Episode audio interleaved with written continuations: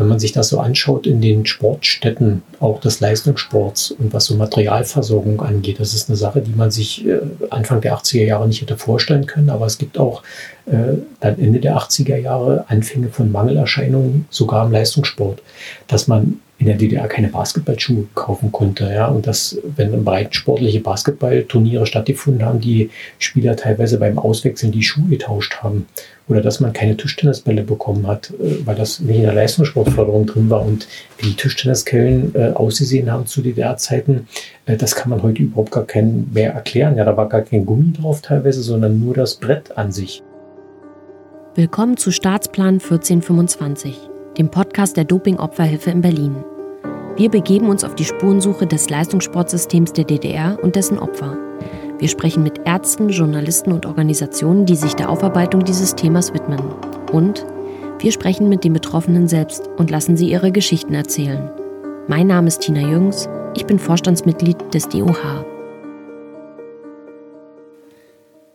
Das ist der zweite Teil meines Gesprächs mit Dr. Baro dem Sporthistoriker der Universität Potsdam. Im ersten Teil haben wir bereits viel über den grundsätzlichen Aufbau des DDR-Leistungssports erfahren. In dieser Folge soll es um die weitere Entwicklung ab den 70er Jahren gehen, bis hin zu den Transformationsprozessen der Wendezeit. Dabei kommt man an einem nicht vorbei. Dem Staatsplanthema 1425, das auch unserem Podcast den Namen gegeben hat. Dr. Barrow erklärt, worum es sich dabei handelt und wie es eigentlich dazu kam, dass 1974 eine solche Maßnahme ergriffen wurde. Jetzt kam 1974 ja das Staatsplanthema 1425, mhm. das berühmte, so heißt auch unser Podcast. Wie kam denn das zustande, dass man angefangen hat, ein zentrales, also eine zentrale Maßnahme zu ergreifen? Mhm. Also Doping äh, ist ja eine Sache, die haben wir im Altertum zu Beginn der Olympischen Spiele 1896, gerade im äh, Profi-Radrennbereich, gibt es dann noch die ersten Todesfälle. Äh, das hat ja Tradition. Das ist ja nichts, was erst nach dem Zweiten Weltkrieg äh, aufploppt. Äh, wenn man sich anguckt, dass man sich so Aufputschmittel wie äh, Pervitin teilweise in der Drogerie kaufen kann in den 30er Jahren. Ähm, das sind natürlich Dinge, da hat man noch nicht erkannt, dass das ein Präparat war, was sich natürlich als Wachmacher verkauft, natürlich auch tatsächlich leistungsfähiger macht äh, und dich wach äh, und einsatzbereit hält, aber natürlich hochgradig äh, suchterzeugend ist und dann natürlich Nebenwirkungen entwickelt. Das war damals noch nicht so klar. Oder hat man eben dann eben im Krieg in Form dieser Panzerschokolade und so dann eben auch in Kauf genommen. Äh, wenn man sich das nach 45 anguckt, hat man natürlich ähm, gerade im medizinischen Bereich äh, das auch irgendwann im Sport eingesetzt dieser klassische Sportmediziner, den man so kennt nach dem Zweiten Weltkrieg, äh, entwickelt eine neue Rollenvorstellung, wenn man das so nennen will. Der ist weniger derjenige, der oder nicht mehr nur derjenige, der jemanden nach Sportverletzungen sozusagen wieder therapiert und äh, zurückbringt in den Leistungssport, sondern das ist dann auch jemand, der präventiv schaut, was kann ich tun, um Verletzungen im Leistungssport zu vermeiden und wird dann zunehmend äh, oder kommt in die Rolle oder arbeitet sich auch in die Rolle rein äh, zu einem Leistungsoptimierer. Ja, und daraus kommt natürlich auch dieser Gedanke Leistungsoptimierung durch unterstützende Mittel, Doping, ähm, ähm, diese Dinge, die man vor allen Dingen dann in dieser präanabolen Phase eingesetzt hat, so Aufputschmittel etc., um dich eben leistungsfähiger äh, aggressiver zu machen, eben auch in bestimmten Situationen.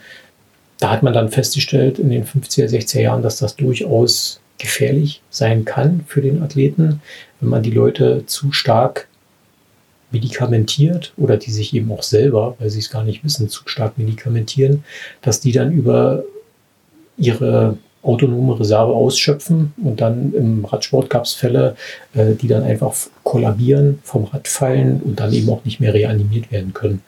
Und eigentlich erst diese Todesfälle haben ja dazu geführt, dass man im internationalen Sport äh, da eingegriffen hat oder meinte eingreifen zu müssen, indem man dann angefangen hat, bestimmte Dinge zu verbieten, einen Kodex zu arbeiten und dann eben auch über eine Erstellung von Listen zu sagen, bestimmte Präparate sind nicht erlaubt.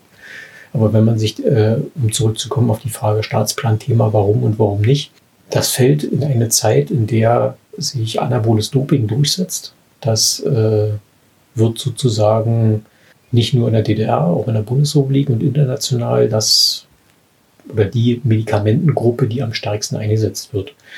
Nicht nur, weil das ähm, muskelaufbauende Wirkung hat, sondern weil man äh, vor allen Dingen auch, hängt immer so ein bisschen von den Dosierungen ab, eine enorme Erhöhung der Belastungsverträglichkeit erreichen kann. Also man kann einfach, wenn man anabole Steroide nimmt, äh, sehr viel mehr trainieren. Und wenn ich sehr viel mehr trainieren kann, habe ich natürlich auch in den entsprechenden Sportarten, wo das Trainingsumfang ein besonderes Kriterium ist für Leistung, Vorteile.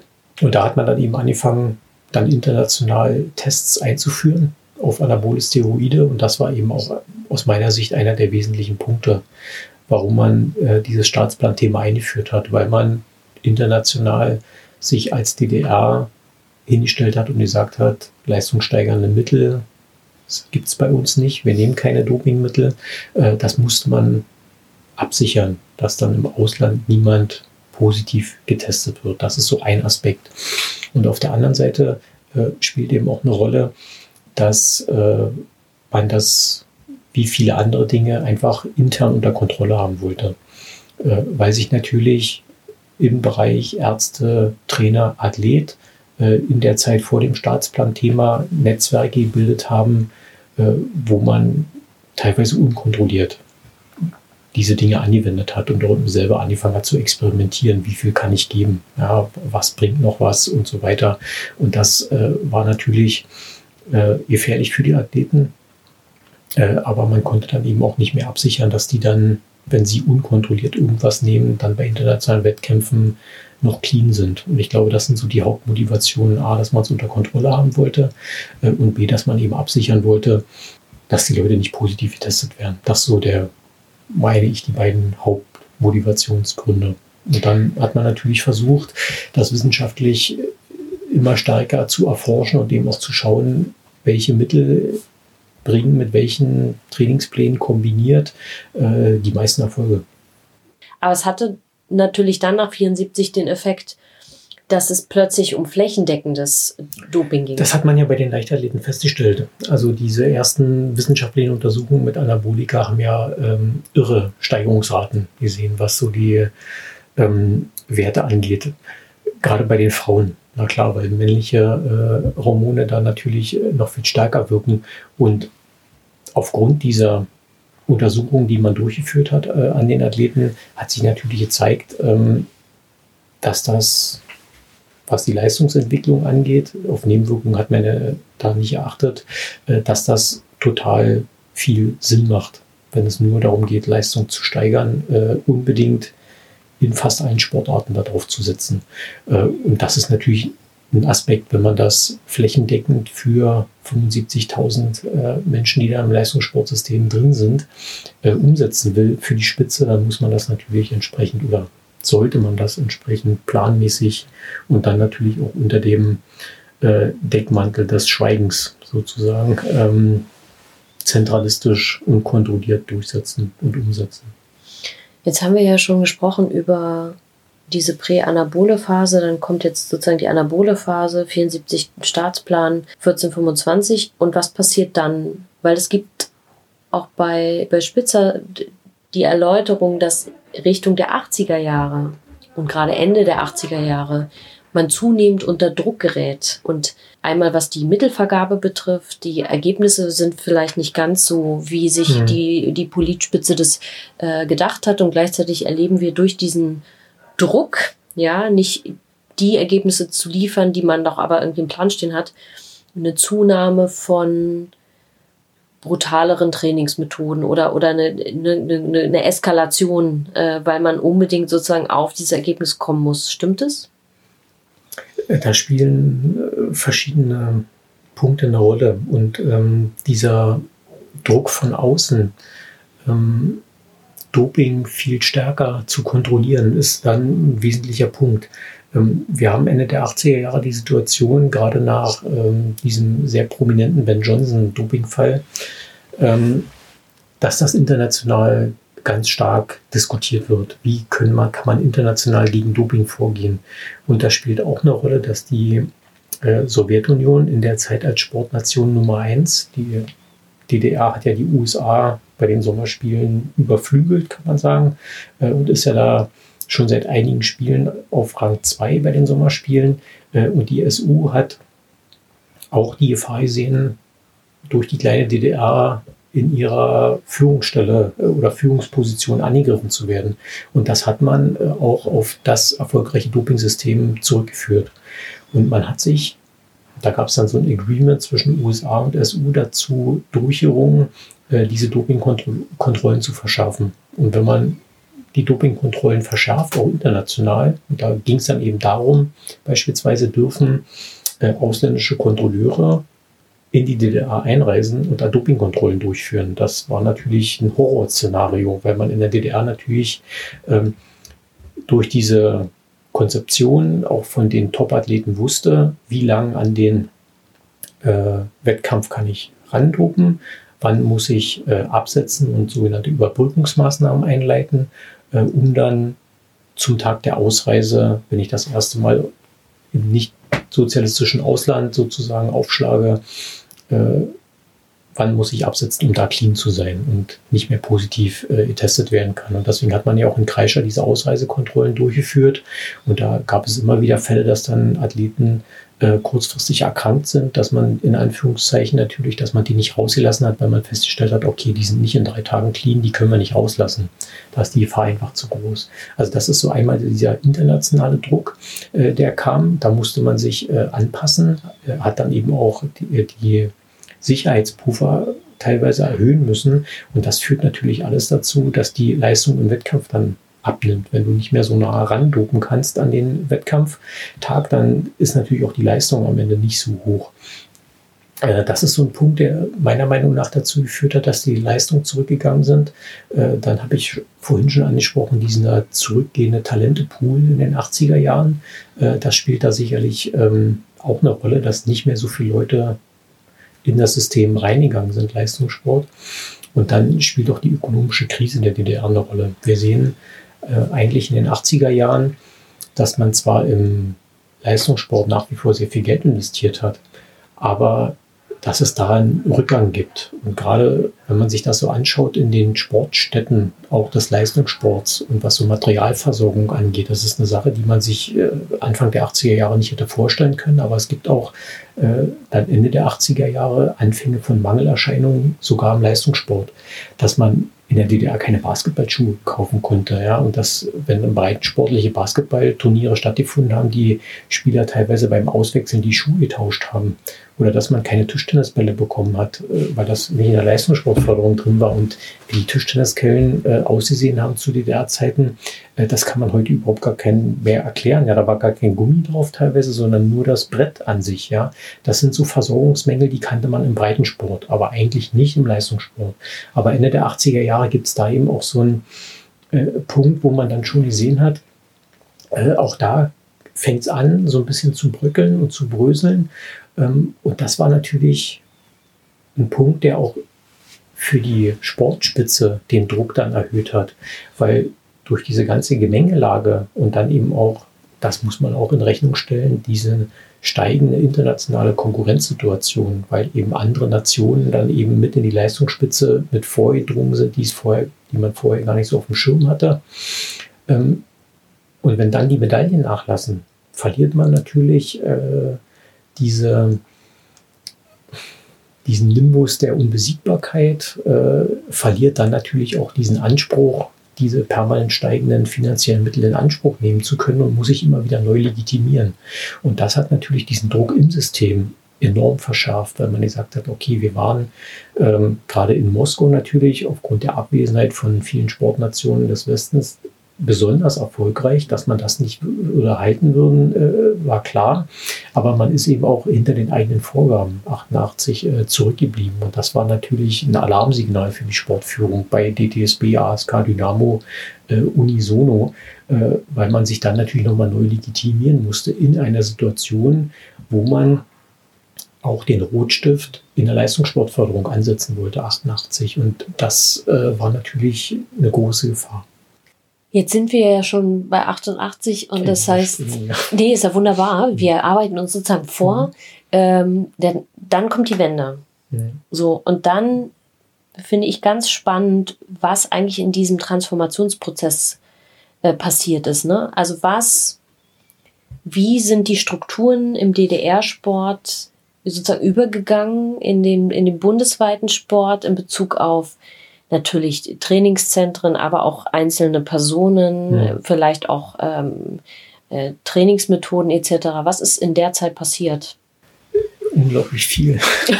ähm, ist wirklich eine super spannende Phase. Ähm, dieser Wende-Transformationsprozess interessanterweise ähm, wird Ewald ja gegangen, 88 durch ähm, Eichler dann ersetzt und wir haben eigentlich so 88, 89, zumindest im DTSB, ich würde das mal so eine Tauwetterperiode nennen. Darf ich fragen, warum Ewald gegangen wurde? Ja, da gibt es auch wieder verschiedene Versionen. Äh, er selber sieht das oder sah das wahrscheinlich auch nochmal anders. Ähm, wir wissen, dass er Alkoholprobleme hatte und dass er als jemand galt, der sehr dem System verhaftet war, das er mit aufgebaut hatte. Man hat ihm einfach nicht mehr zugetraut, ähm, die notwendigen Reformen anzustoßen, um das System weiter erfolgreich zu halten. Ich glaube, deshalb hat man ihn abgelöst. Also das, denke ich, ist der wesentliche Punkt, weil weiter so mit noch mehr Umfängen, noch krasseren Methoden, da haben, glaube ich, auch die Insider dann gesehen, dass es so nicht funktioniert, dass man ein paar neue Ansätze braucht und nicht alles so rigide und autokratisch diktatorisch äh, von der Zentrale aus durchregieren kann. Ich glaube, das war ein wesentlicher Punkt dafür, dass man ihn abgelöst hat. Aber ich wollte nicht unterbrechen, ja, ja, wir waren gerade bei der nee, Wärmezeit. Auf jeden Fall gibt es so eine Art Tauwetterperiode, die äh, sich eben auch darin äußert, dass man anfängt, äh, auf Kritik an der Basis so ein bisschen zu reagieren, weil natürlich man an der Basis gesehen hat, gerade in den Sport-2-Sportarten, äh, also in den nicht besonders geförderten Sportarten oder in sogar in verbotenen Sportarten, dass es da so Bewegung gegeben hat. Ähm, es gibt eine Windsurfer- Szene in der DDR. Ja, was man gar nicht denkt, es äh, gibt äh, Triathlon, der sich entwickelt an der Basis, dass die Leute eigene Wettkämpfe organisieren. Eine Sache, die überhaupt gar nicht gerne gesehen worden ist, weil man natürlich gesagt hat, Triathlon ist nicht olympisch. Und wenn ich da Leute fördere, fördere in diesem Ausdauerbereich, dann entweder den Schwimmer, den Radfahrer oder den Läufer, aber bestimmt nicht zusammen. Das bestimmt nicht zusammen, weil da können wir international auch kein Blumentopf gewinnen. Äh, es gibt eine Karate-Szene, die sich etabliert und das natürlich in einer Sportart, die eigentlich monopolisiert war bei den bewaffneten Organen. Das sollte ein normal sterblicher Durchschnittsbürger überhaupt gar nicht können. Ja.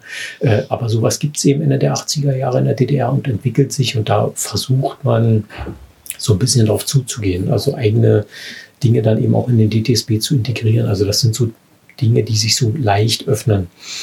Ähm, mit dem Mauerfall hat in dem DTSB überhaupt niemand gerechnet. Also Anfang November sitzen die zu einer äh, Tagung äh, in Kleinmachnow äh, und da wird natürlich auch über so Reformansätze gesprochen. Aber im Prinzip alles, was die da besprechen, ist so erzkonservativ immer noch. Ja? Und diese Mini-Reformchen, die man da so bespricht, die werden im Prinzip mit der Maueröffnung wie ein Sturm hinweggefegt. Und dann überschlagen sich natürlich die Ereignisse dieser innerdeutsche Grenzverkehr, Sportverkehr, der sich dann gerade in und um Berlin und an der grünen Grenze dann relativ schnell wieder etabliert, der ist überhaupt gar nicht mehr kontrollierbar. Diese Kalenderverhandlungen, die man da durchgeführt hat, äh, äh seit Mitte der 70er Jahre, diese deutsch-deutschen Sportbegegnungen, die man immer auf höchster Ebene abgesprochen hat, die waren Makulatur auf einmal das konnte man dann eben auch gar nicht mehr kontrollieren. Ähm, für den Leistungssport war das ein Riesenproblem, dass relativ schnell schon Ende Dezember, Anfang Januar äh, erfolgreiche Sportler sich in den Westen begeben haben, um dort gegebenenfalls, äh, Thom ist so ein prominentes Fußballerbeispiel, aber gibt es auch äh, im Handball, im Volleyball äh, viele, viele Sportlerinnen und Sportler, die da geflüchtet sind, dann legal sozusagen über die Grenze, um da eben D-Mark zu verdienen, haben natürlich auch attraktive Angebote bekommen, muss man auch dazu sagen. Aber das war sozusagen in den Medien oftmals als Ausverkauf tituliert. Also wirklich viel, ähm, viele Athletinnen und Athleten, aber eben auch Trainer, die in den Westen gegangen sind. Das darf man auch nicht vergessen. Und das große Problem, was sich dann eben für die Sportorganisation ergeben hat, in diesem Wendetransformationsprozess, wie kommt man in das neue System? Also wenn man sich das anschaut, äh, im Prinzip war ja erst mit den Wahlen im Frühjahr 89 klar, dass es zu einer relativ schnellen Wiedervereinigung kommen wird. Äh, Kohl hat zwar diesen Zehn-Punkte-Plan vorgestellt mit Ziel Wiedervereinigung, Wirtschafts-, Währungs- und Sozialreform etc., aber das war den Sportlern so noch lange nicht klar, aber auch im Westen so lange nicht klar. Wenn man sich anguckt, dass der DFB äh, davon ausgegangen ist, dass man 92 äh, gegen die DDR nochmal die Quali spielt, weil man sich für die Schmach von 74 revanchieren wollte. Äh, die haben an eine Verbandsfusion überhaupt gar nicht gedacht, noch 1989 nicht, weil sie sich unbedingt in einem Länderspiel gegen die DDR nochmal beweisen wollten. Also das war auch im Westen so noch nicht durchdacht, dass das zu so einer schnellen Einheit kommt. Und dann hat sich natürlich für den Sport sehr viel äh, verändert, weil Cordula Schubert als zuständige Ministerin nach den äh, Wahlen im äh, im Frühjahr dem DTSB im Prinzip den Geldhahn abgedreht hat und hat gesagt, wir geben das Geld direkt an die Verbände. Der DTSB ist nicht demokratisch legitimiert, das heißt, er kann auch keine staatlichen Mittel bekommen. Äh, und damit war das Ende des DTSB im Prinzip beschlossen. Da gab es noch finanzielle Reserven, klar, aber man hat dann schon gesehen, dass man ganz stark Personal abgewickelt hat. Es stand fest, äh, dann auch relativ schnell, dass ähm, die Systeme nicht fusionieren werden. Das war noch eine Hoffnung, die man sich von DDR-Seite sozusagen auch aus den Sportverbänden erhofft hatte, weil man gesagt hat, unser Sportsystem ist das einzige eigentlich, was, wenn man die gesellschaftlichen Systeme vergleicht, erfolgreicher war als das der Bundesrepublik. Also können wir eigentlich was einbringen. Äh, aber es war relativ klar und schnell klar, dass man sich nach dem Vorbild der Politik nach Artikel 23 Grundgesetz sozusagen äh, dazu gesellt. Es gründen sich also Landessportbünde aus den DTSB-Bezirksorganisationen, äh, Landesfachverbände, die dann entsprechend beitreten dem äh, jeweiligen deutschen Sportbund auf Dachverbandsebene und dann eben den Fachverbänden nationaler Fachverbandsebene.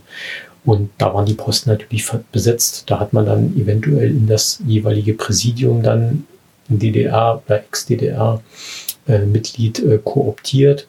Aber die Nationaltrainerstellen waren besetzt. Das ist ganz selten, dass da irgendwie das Personalkarussell sich gedreht hätte.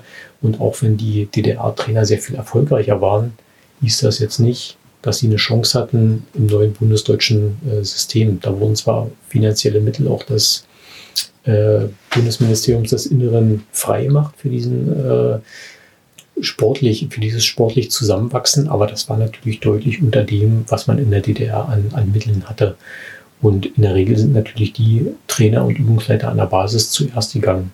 Mhm. Und die Funktionäre sind am längsten im System drin geblieben und finanziert worden. Also das war ein Riesenproblem.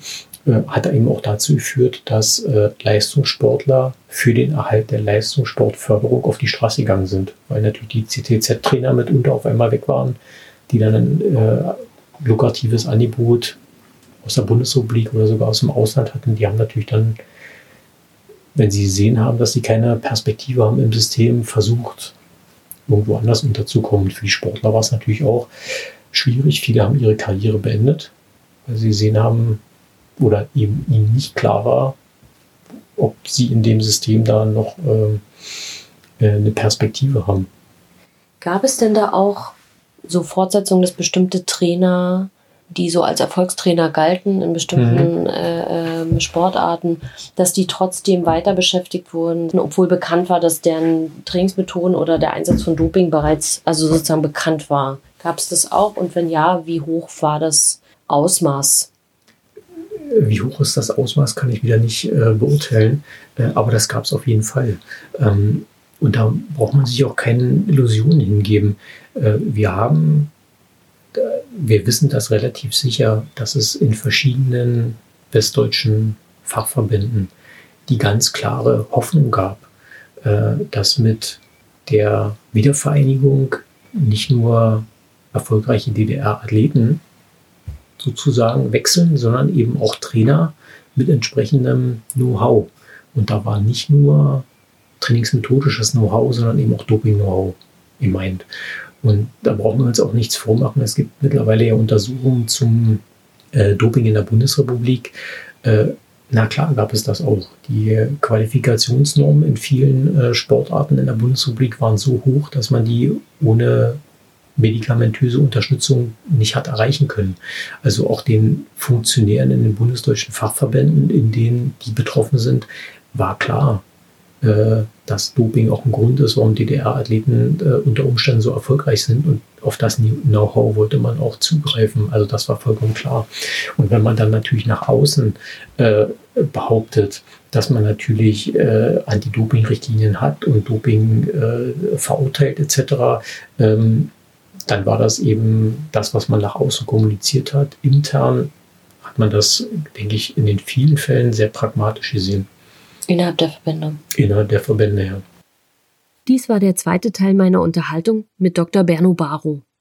In der nächsten und letzten Folge mit dem Sportgeschichtler soll es im Speziellen um die Rolle der Trainer und der beiden Sportvereinigungen Dynamo und ASK gehen. Das war Staatsplan 1425, der Podcast über das Leistungssportsystem der DDR und dessen Opfer. Wenn Sie selbst Betroffener sind oder sich für die Anliegen der Doping-Opferhilfe interessieren, gehen Sie auf unsere Website unter www.no-doping.org.